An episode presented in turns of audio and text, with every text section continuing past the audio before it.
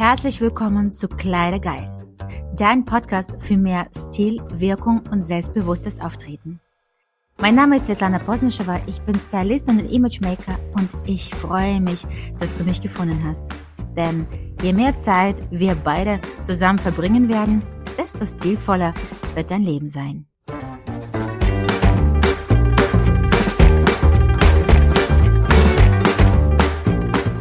Hallo und herzlich willkommen zu der neuen Folge von Kleidergeil. Und heute geht es um das Thema Kleider machen Leute oder ist es doch überbewertet? Stilvoll gekleidet zu sein ist doch ein wichtiger Teil des gesellschaftlichen Lebens, oder? Ich meine, jeder möchte von anderen positiv wahrgenommen werden und dazu gehört nochmal die Bekleidung. Der bekannte Spruch Kleider machen Leute ist deshalb so bekannt, weil er eine tatsächliche Wahrheit darstellt. Nicht nur die Bekleidung hat Auswirkungen auf das Umfeld. Ich meine natürlich auch die Gäste, die Mimik, die Wahl der Accessoires, ah, deine Schuhe, deine Frisur, deine Brille, sogar das Auto, den du fährst. Und eigentlich egal ob im Job oder in der Schule oder bei einem wichtigen Termin, ihr alle kennen die Situation, in der es darauf ankommt, elegant und schick gekleidet zu sein. Wir machen uns super oft keine Gedanken darüber, welche Wirkung unsere Kleidung auf andere Menschen äh, sowie auf uns selbst hat. Stil sagt eigentlich aus, ob wir genauso wahrgenommen werden, wie wir möchten oder nicht. Ein richtig ausgewählter persönlicher Stil sagt viel über dich aus. Es sagt sehr viel über eine Person aus. Der Stil vermittelt Botschaften.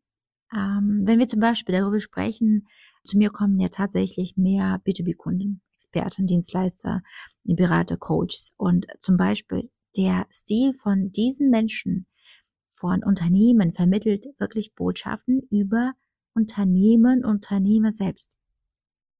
Und es unterstreicht die Professionalität oder auch eben nicht. Und die Wahl der richtigen Kleidung, ich meine, es ist wirklich, also es sollte als Instrument gesehen werden.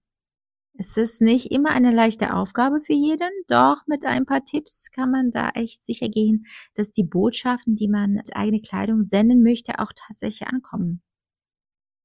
Ich sage immer, zuallererst sollte man sich die Gedanken darüber machen, was man mit seiner Kleidung bewirken möchte. Sind es die angenehme Assoziationen? Sind es helle oder freundliche Farben? Oder möchte ich doch die strenge und ernste Assoziation? Jeder Beruf, jede Branche, jedes Segment hat seine eigene Vertiefung.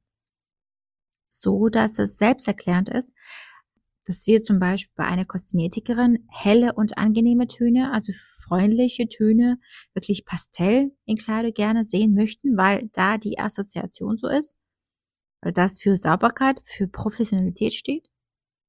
Und genauso bei einem Banker möchte ich aber kein Weiß oder Beige sehen, da möchte ich Blau, Schwarz, Grau und so weiter und so fort sehen. Das ist dieses neuronale Denken. Das entscheidet, ob wir einen Menschen in einer bestimmten Position angenehm finden oder eben nicht.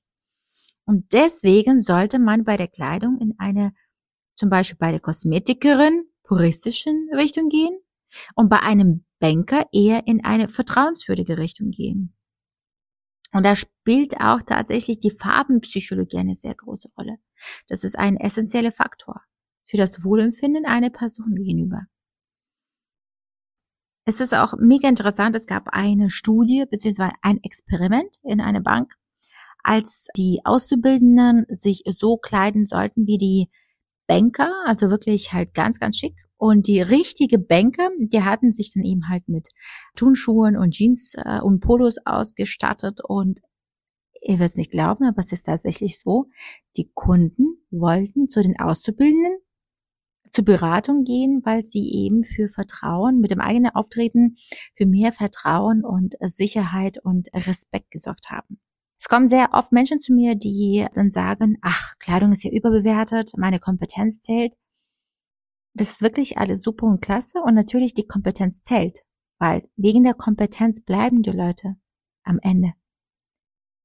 Aber wenn ihr in einen Raum kommt, dann kommt nicht die Kompetenz da rein, da kommt eure Auftreten, eures Aussehen. Und das kann man nicht ausschalten.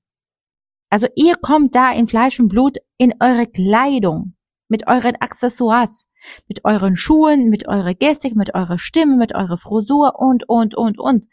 Und erst danach haben die Menschen die Möglichkeit, euch kennenzulernen und von eurer Kompetenz sich zu überzeugen.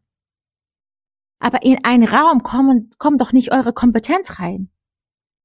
Ich weiß doch gar nicht, wer du bist, bevor du den Mund nicht aufgemacht hast. Da habe ich nur die Möglichkeit, über das Visuelle, übers Riechen, über, übersehen, über, über, ja, über Zuhören vielleicht von Lauten. Also das ist für mich immer dramatisch, das ist immer eine Tragödie, wenn eine sagt, wenn eine sagt, okay, mein Aussehen ist überbewertet, die Kompetenz zählt. Nein, wir leben schon längst in einer wirklich visuell geprägten Welt.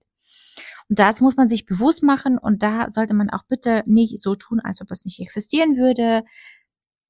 Nein.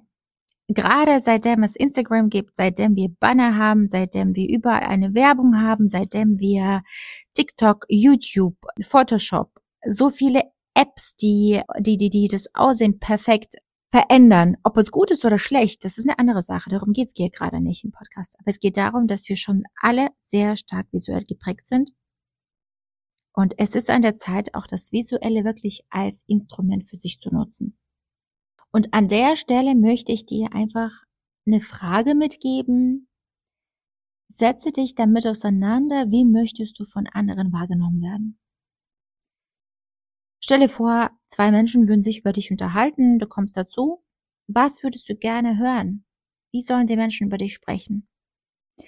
Und es fängt mit dem Visuellen an und endet zwar mit deinem Charakter, mit deinen Eigenschaften, mit deiner Kompetenz, mit deinem IQ, aber bei uns gibt es ein Sprichwort, die Menschen treffen nach deinem Aussehen und verabschieden dich nach deinem Inhalt, wenn man das so sagen kann, aber ich hoffe, du verstehst mich.